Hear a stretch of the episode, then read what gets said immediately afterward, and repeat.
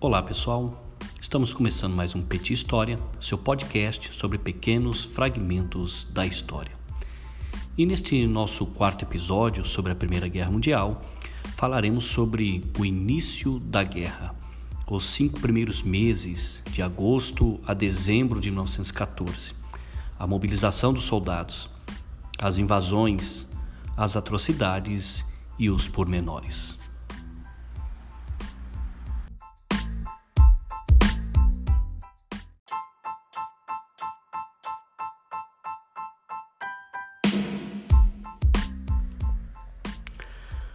Primeira Guerra Mundial teve início em 1914 e o seu término em 1918.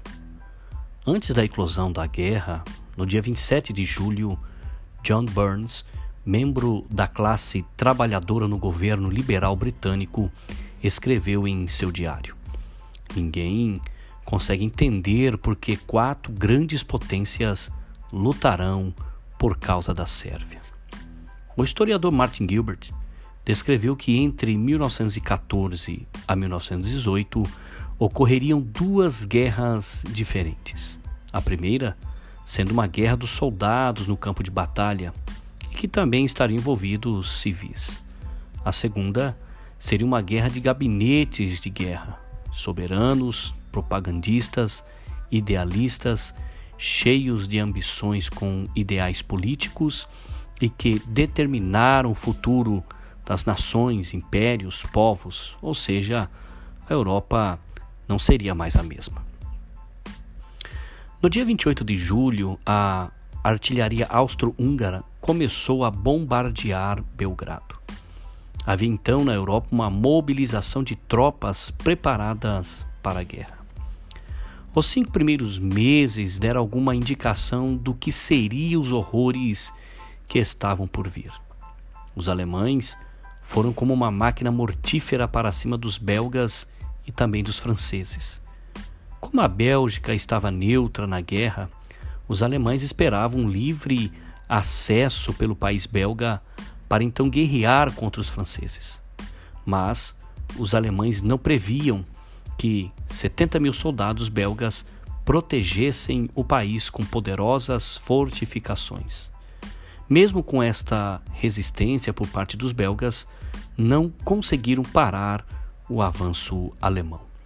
Os alemães venceram a Batalha de Liege, ocorrida entre os dias 5 a 16 de agosto, mas ocorreu grandes atrocidades por parte dos alemães na Bélgica. Seria só o começo de uma grande devastação. A guerra só estava começando.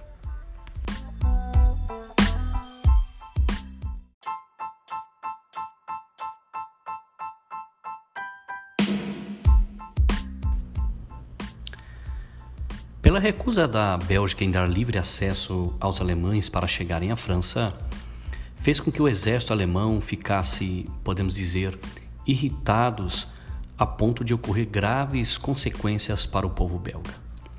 Os civis que não cooperavam com o exército alemão estavam sujeitos a morrer. Tanto prefeitos, policiais e padres eram os que mais corriam risco de execução por parte do exército alemão, por serem os catalisadores ou os escudos desta resistência. Nas primeiras semanas da guerra, cerca de 6.500 civis belgas, incluindo mulheres e crianças, foram mortos indiscriminadamente a tiros, em represália a uma suposta atividade de franco-atiradores. Bom, há relatos que não havia franco-atiradores belgas. No dia 20 de agosto, Bruxelas se rende, até bem porque o prefeito da cidade desaconselhou a resistência aos alemães. Ocorreram então poucas baixas de civis, mas nas cidades menores ocorreram uma série de massacres por parte do segundo e o terceiro exército alemão. Quase todos os massacres eram acompanhados da destruição deliberada de propriedades públicas e privadas. Na cidade de Louvain, dois mil prédios foram incendiados, incluindo uma biblioteca. Na cidade de Dinant, o terceiro exército alemão matou 674 pessoas. Os alemães alegavam que civis belgas atiraram em soldados alemães que estavam reparando uma ponte. Então, tanto homens, mulheres e crianças foram mortas, inclusive um bebê de três semanas que a mãe tinha no colo. No dia 25 de agosto, um Zeppelin alemão lançou várias bombas sobre Antuérpia. Depois dos alemães derrotarem os belgas, o próximo passo foi invadir a França. E conosco a professora Araceli, que nos conta como aconteceu. Vamos ouvi-la.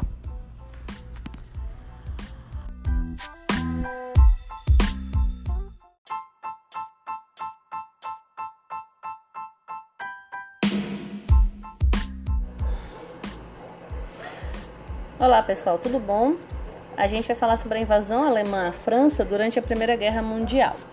É, quando o Cristiano pediu para abordar esse assunto, não imaginei o, o quão trabalhoso ele seria. Né? Primeiro porque são detalhes muito específicos, né? A invasão alemã à França.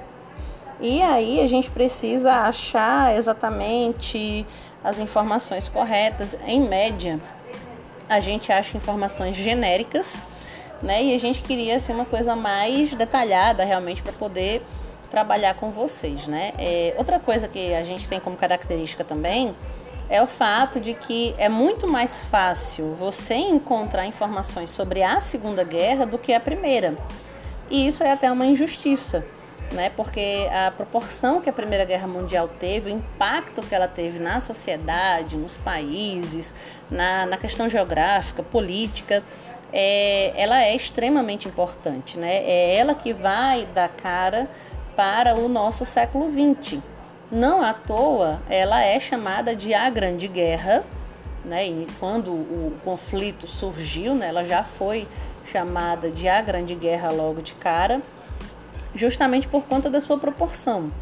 Né? E dependendo da situação, do, do que você está estudando, você vai encontrar historiadores que vão é, entendê-la como o marco da idade contemporânea, né? É ela que vai determinar essa nova configuração da, do, do século XX, né? E vai ter autores também que vão considerar que, na verdade, o século XIX ele só acaba em 1914 por conta da Primeira Guerra Mundial, né? Então ele é um, um século mais estendido aí. É, a gente vai usar como base né, alguns livros e um deles é o primeiro volume da trilogia O Século XX, que é o livro O Século XX, O Tempo das Certezas. Esse livro é, ele foi organizado pelos professores Daniel Arão Reis Filho, Jorge Ferreira e Celeste Zenha. A gente vai ter alguns artigos analisando a Europa desde a formação do capitalismo, lá no período é, do, do renascimento comercial, da Idade Média, né, avançando até a Primeira Guerra Mundial. Então, o último artigo é sobre a Primeira Guerra, é o artigo da professora Márcia Maria Menendes Mota, e ela vai fazer uma análise detalhada sobre os antecedentes das potências europeias pré-conflito e o seu desenrolar de 1914 até 1918. E ela apresenta as quatro principais potências europeias da época, né? A Inglaterra, onde ela vai fazer um apanhado sobre todo o, a importância econômica e política que a Inglaterra tinha na Europa por conta da Revolução Industrial, por ela ter sido a pioneira. É, depois ela faz a apresentação da Alemanha, né, que com o processo de unificação ela consegue superar a Inglaterra. É, ela apresenta também a França, que justamente também por conta desse processo de unificação alemão, é, ainda na, na Guerra Franco-Prussiana, ela vai perder importantes territórios e não vai conseguir fazer frente à Alemanha industrializada. E o Império Russo, que apesar de ser uma potência é, rural, mas ela também tem ideais expansionistas, assim como a Alemanha também tinha na época, né? E essas outras, é, todas essas outras nações também tinham, e que por conta disso vão acabar rivalizando entre si. Né? Então essa rivalidade ela vai ser reforçada quando a Alemanha realiza esse seu processo de unificação e desponta como essa potência que vai conseguir rivalizar diretamente com a França e com a Inglaterra. É, o Império Russo, como eu acabei de falar, ele é considerado uma potência em número de habitantes, né? apesar de que a maioria da população era camponesa. Então, todas essas tensões envolvendo a busca por mercados vai ficar clara na fala de Winston Churchill em 1912, quando ele ainda era membro do Almirantado Britânico. Né? Ele faz uma advertência: a marinha inglesa é para nós uma necessidade, enquanto, de certos pontos de vista, a marinha alemã é para a Alemanha, sobretudo, um produto de luxo.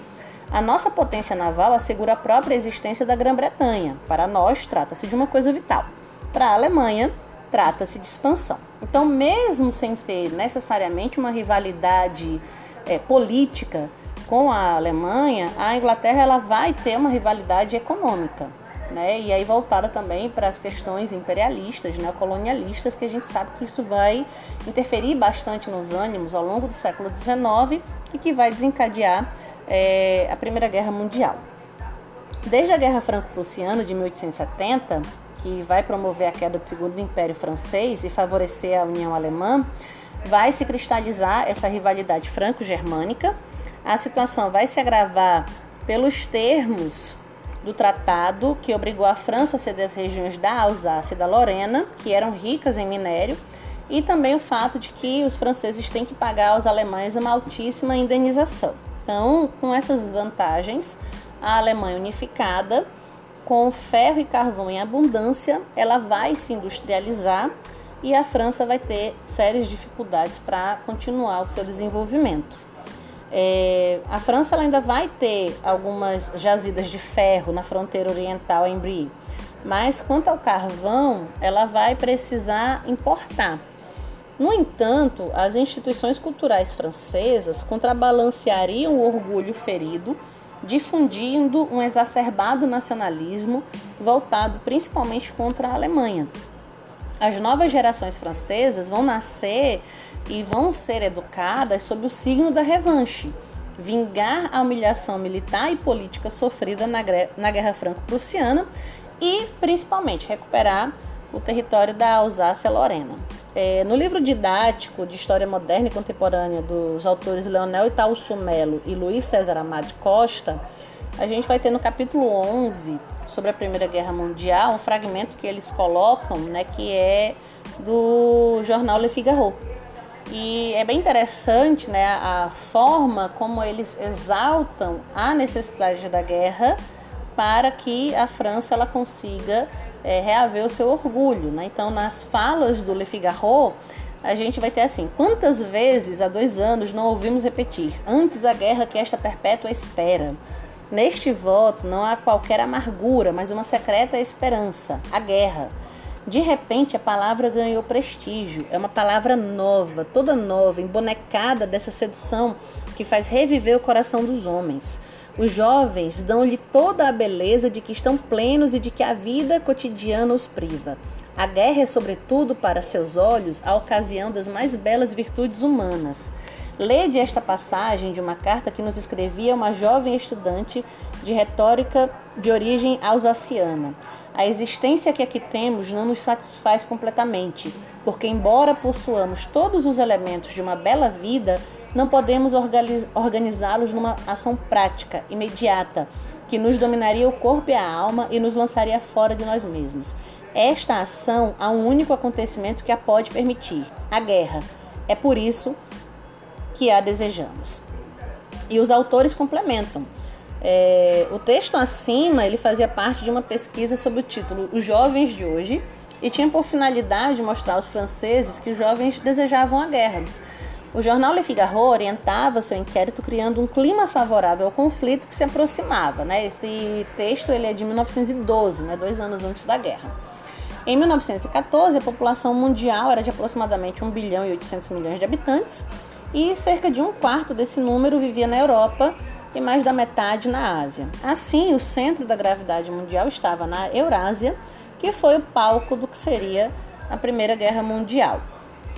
E aí é, a gente vai ter, é, quando a guerra ela vai ser declarada, né, uma empolgação muito grande dos jovens franceses né, de querer mostrar o seu valor, de ser condecorado, de ser o herói de guerra, aquele que vai é, trazer de volta o orgulho da nação.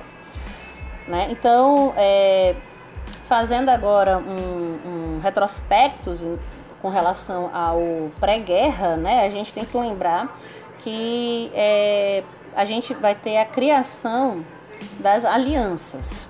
Né? Então, para garantir o isolamento da França e a neutralização da Rússia, a Alemanha ela vai reforçar sua aliança com o Império Austro-Húngaro, recebendo depois né, a adesão da Itália.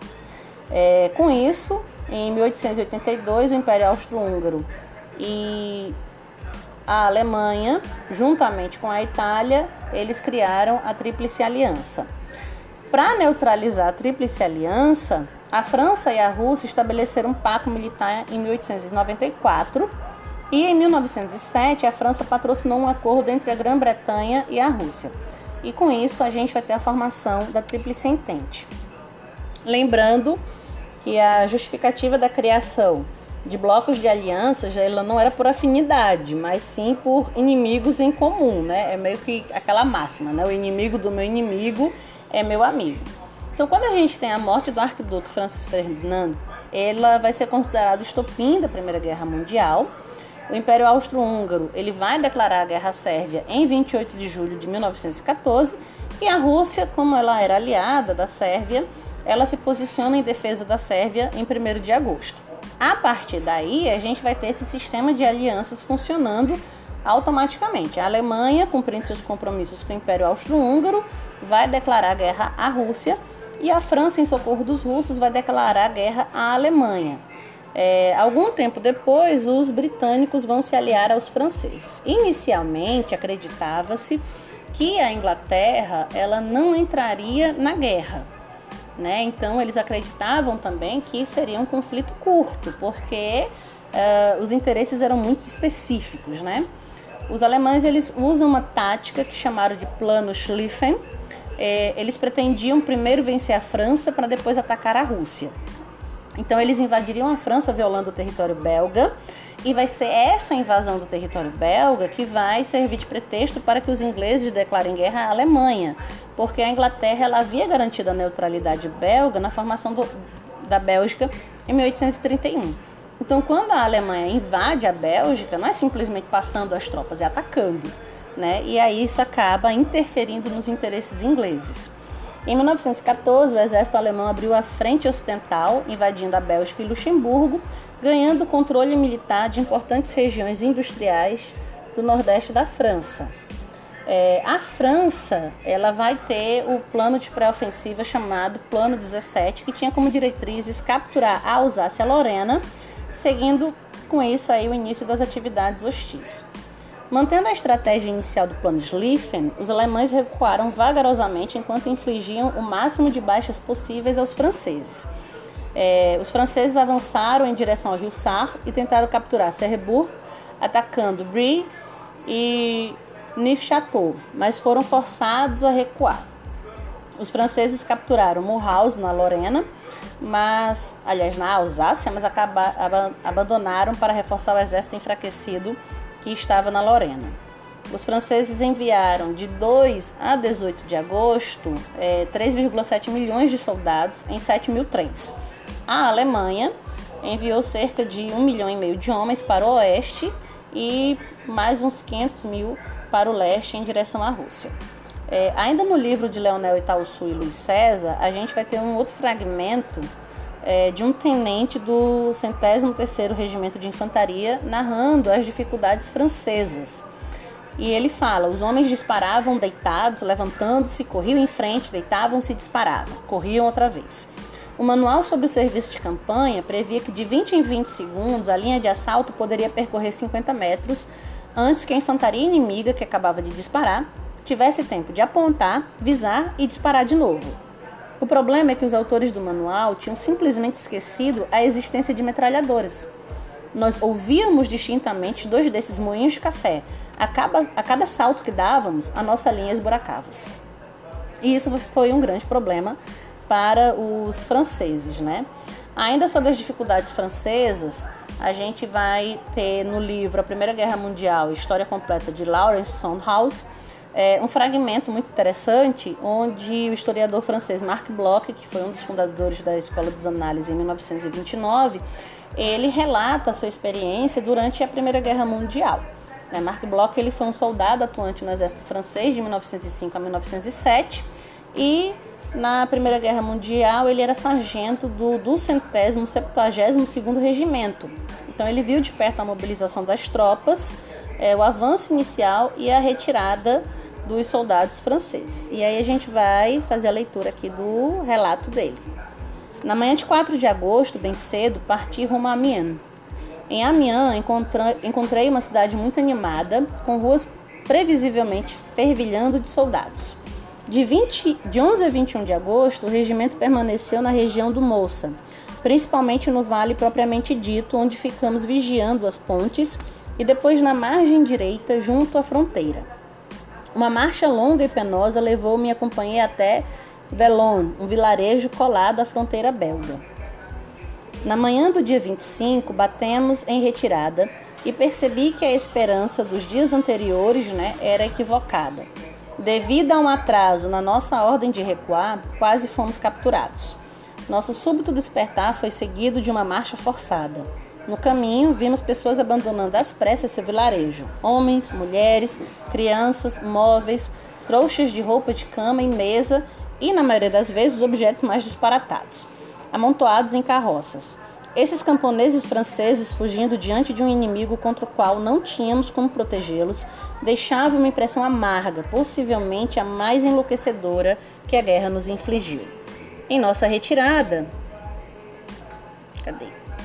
Em nossa retirada, nós os veríamos muitas vezes, pobres refugiados abarrotando as estradas e praças dos vilarejos com suas carroças, expulsos de suas casas, desorientados, confusos, intimidados por gendarmes, eram figuras incômodas, mas patéticas. Na manhã seguinte, enquanto aguardávamos na reserva, em um planalto que dominava a margem esquerda do Moça, avistamos a fumaça dos vilarejos incendiados subindo para o céu salpicado de tiros de metralhadora.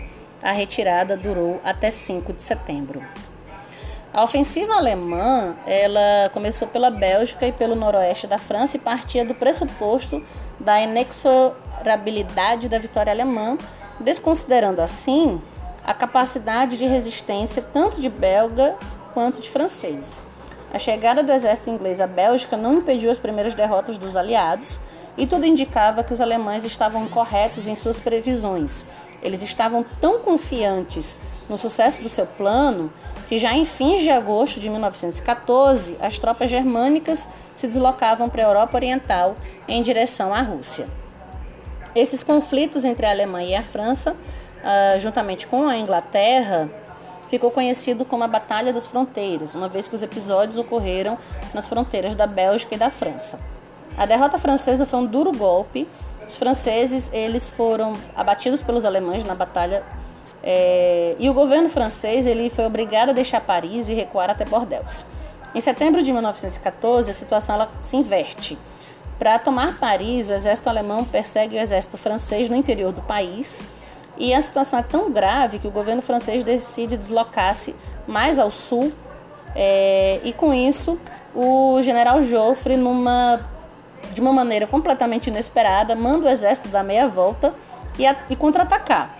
Essa decisão obriga os alemães a recuarem no evento da Batalha do Marne. Pela mesma altura, né, na mesma época, os russos conhecem alguns sucessos militares. A Entente parece finalmente estar conseguindo alcançar a vitória. E aí, com relação a essa, essa, essa investida francesa, a gente vai ter uma curiosidade, né? Que uh, os soldados alemães eram 900 mil soldados, 2.928 canhões divididos em duas alas e os alemães ganhavam cada vez mais terreno. Então, eles estavam a mais ou menos 50 quilômetros da capital francesa e os generais franceses Joseph Gallieni e Michel-Joseph Malnory tiveram a ideia de requisitar carros de praça, né, o equivalente a, aos táxis, para transportar 6 mil soldados de Paris para o fronte. Dos 10 mil táxis da Cidade Luz, 1.100 foram usados no esforço da guerra. É, eles levavam cinco militares, além do motorista. A movimentação começou na noite de 6 de setembro. Às escuras, os carros seguiam em fila até o ponto em que as tropas da 7 Divisão de Infantaria da França iniciaram a reação. No fim, mais de um milhão de soldados franceses e ingleses, ingleses participaram da primeira Batalha do Marne. Claro que nem todos foram de táxis, né? mas uh, a maioria dos carros de praça foi liberado no dia 8 de setembro e, nesse período, o taxímetro correu. Né? Então, eles receberam 27% do valor da tarifa normal. O último sobrevivente dos chofers da Batalha do Marne, é o senhor Kleber Berrier, ele faleceu no, no ano de 1985, aos 96 anos. É, até hoje, os táxis do mar são tratados como heróis de guerra na França, com direito à estátua em praça e preservação em museus. A vitória franco-inglesa na Batalha do Marne consagrou a derrota do plano alemão e o surgimento da Guerra de Trincheiras. Ali, ambos os adversários iriam sentir os efeitos da guerra, é, que dominaria a frente ocidental em quase todo o período de conflito. O domínio da artilharia e a incapacidade de vencer decisivamente o inimigo dariam um caráter estático à guerra, sem a possibilidade de avanço real de nenhuma das partes envolvidas. De temporárias, as trincheiras passaram a ser definitivas. Desde o Mar do Norte até Verdun, os soldados permaneciam entrincheirados e milhares de homens ali morreram sem que uma das partes alcançasse a vitória. É, esse, esse primeiro período da guerra, né, ele foi extremamente fulminante. E só na Batalha das Ardenas, a França ela perdeu 27 mil soldados. Então a gente tem aí uma noção do quanto a, esse conflito ele foi extremamente sangrento, né? E o quanto ele foi trágico de uma forma geral para os países envolvidos.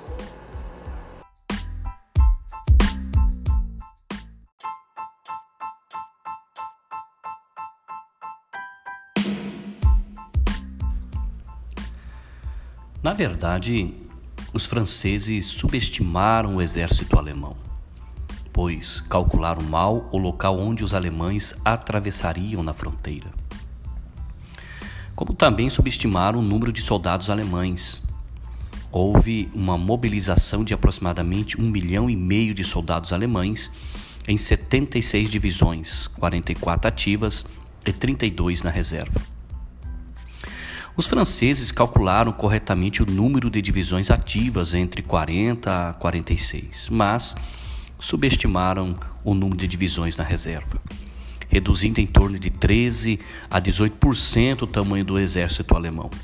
Um erro de cálculo e de estratégia por parte dos franceses, pois mantiveram seus exércitos de reserva fora das linhas de frente. Diferente dos alemães, que foram com força máxima o historiador Lawrence Sondhaus descreve no seu livro A Primeira Guerra Mundial, História Completa, da editora Contexto, o seguinte: Uma vez que esperavam menos alemães, o cenário mais pessimista imaginado pelos franceses previa 26 divisões inimigas atravessando a Bélgica, todas passando pela parte sudeste do país, ao sul e ao leste do Moça entrando na França em um ponto ao leste, onde o rio bifurca na fronteira franco-belga. Mas, devido ao uso de suas muitas forças de reserva, como tropas de linha de frente, os alemães enviaram 34 divisões através da Bélgica em direção à França, e o arco de seu avanço se estendeu até Bruxelas. Dessas tropas, apenas oito divisões cruzaram a fronteira franco-belga a leste do Moça onde os franceses esperavam 26. Ao mesmo tempo, foram 22 divisões que cruzaram a fronteira a oeste do Moça, onde os franceses não esperavam tropa alguma. Vale lembrar que Moça é um rio de 950 quilômetros de comprimento que tem sua nascente na França.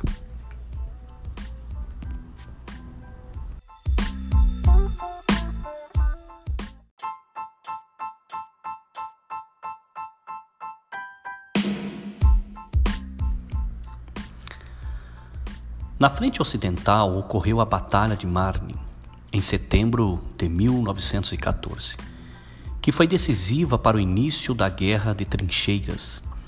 Nesta batalha, as forças francesas estavam sendo apoiadas pelos ingleses e que conseguiram conter a ofensiva alemã, frustrando assim a expectativa alemã de um rápido avanço sobre o território francês.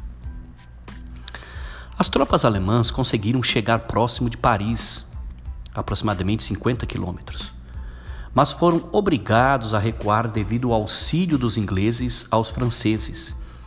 E houve então uma extensa rede de trincheiras construídas por ambos os lados, tornando essa situação na fronteira entre a França e a Alemanha uma das características na Primeira Guerra Mundial, ou seja, uma guerra de trincheiras. Os alemães saíram perdedores nesta primeira batalha que teve início do dia 5 ao dia 12 de setembro de 1914. A segunda Batalha de Marne ocorreria somente em 1918, no último ano da Primeira Guerra Mundial. Em quatro dias de combates pesados, tanto franceses e alemães sofreram em torno de 250 mil baixas, incluindo 80 mil mortos do lado francês.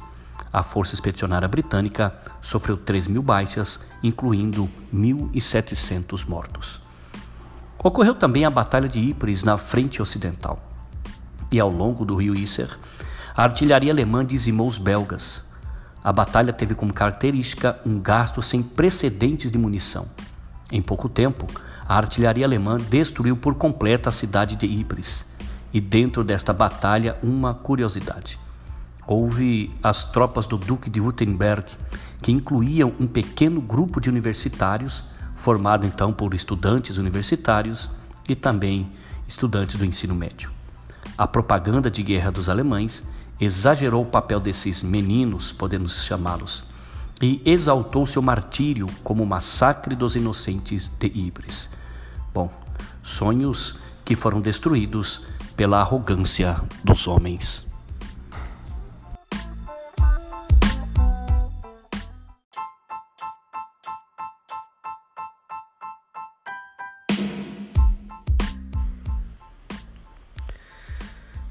No final de novembro de 1914, os alemães tinham sofrido com quase 135 mil baixas, enquanto os aliados, da parte britânica, 58 mil, dos franceses, 50 mil e 18.500 por parte dos belgas. Esta primeira batalha de Ypres, que foi a última ação do ano na frente ocidental, respondeu por dois terços das baixas britânicas e destruiu boa parte do que havia restado da força expedicionária britânica. Enquanto isso, na frente oriental, precisamente em Tannenberg e em Lemberg, ocorria o avanço e mobilização de tropas. Em Tannenberg, ocorreu o enfrentamento dos exércitos alemães contra os russos, e o objetivo dos russos era atacar a frente oriental alemã e, assim, auxiliar os franceses na frente ocidental. Mas as tropas russas recuaram numa tentativa frustrada através da fronteira da Prússia Oriental. Os russos estavam em maior número, mas o exército russo sofreu por causa dos seus dois generais, a saber, Samsonov e Rennefkamp, pois eram ferrenhos inimigos desde a guerra russo-japonesa. Pois mal se comunicavam um com o outro e tampouco se articulavam seus movimentos, e quando se comunicavam, os alemães sabiam exatamente o que eles diziam. Até porque os russos foram os únicos a usar em 1914 para se comunicarem em campo de guerra a nova tecnologia de rádio sem fio, sem criptografar suas mensagens.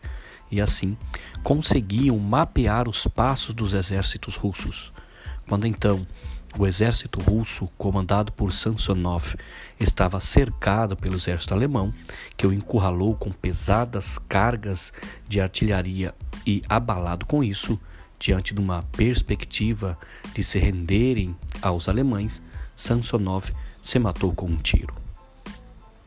Os alemães sofreram menos de 20 mil baixas, fizeram 95 mil prisioneiros e apreenderam mais de 500 peças de artilharia. Os alemães venciam então em Tannenberg. O exército, comandado pelo general russo Rennenkampf, foi derrotado na Batalha dos Lagos Massurianos, que ocorreu entre 9 a 14 de setembro, dando fim a uma breve incursão do exército russo na Prússia Oriental. Já na Batalha de Lemberg, ou também como ficou conhecida como a Batalha da Galícia, que foi travada entre os russos e o Império Austro-Húngaro, os russos saíram vitoriosos.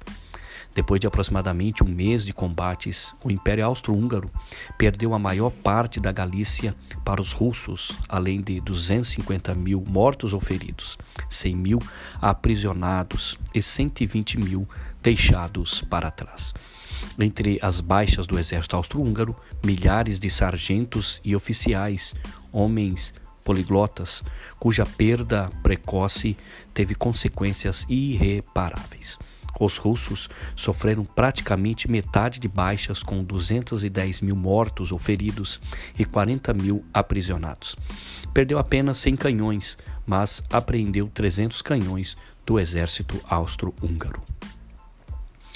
Ocorreu também o fracasso do Império Austro-Húngaro contra os sérvios. Além de ter uma superioridade numérica em comparação com a Sérvia, o exército austro-húngaro dispunha de uma vantagem de 2 por 1 um na posse de peças de artilharia, ou seja, 744 canhões contra 381. Do lado do Império Austro-Húngaro, o general Oskar Potiorek e do outro lado, o general Radomir Putnik que travaram uma batalha na região dos Balcãs.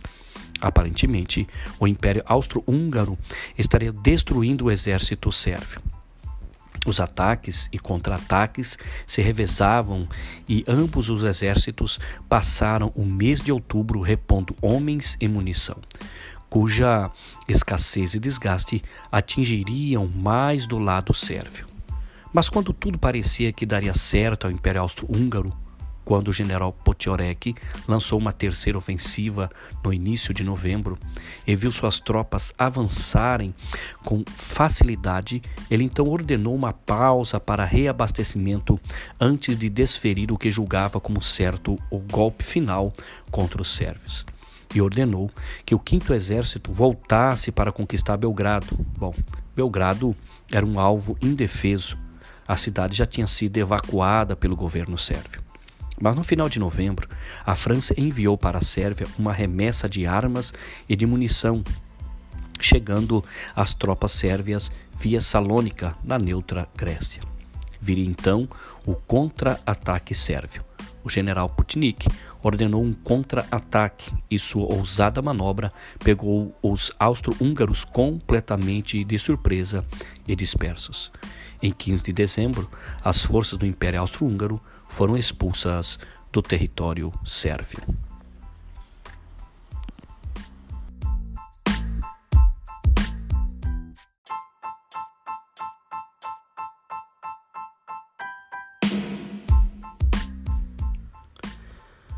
Na batalha entre o Império Austro-Húngaro e Sérvia, ambos os exércitos cometeram grandes atrocidades contra civis.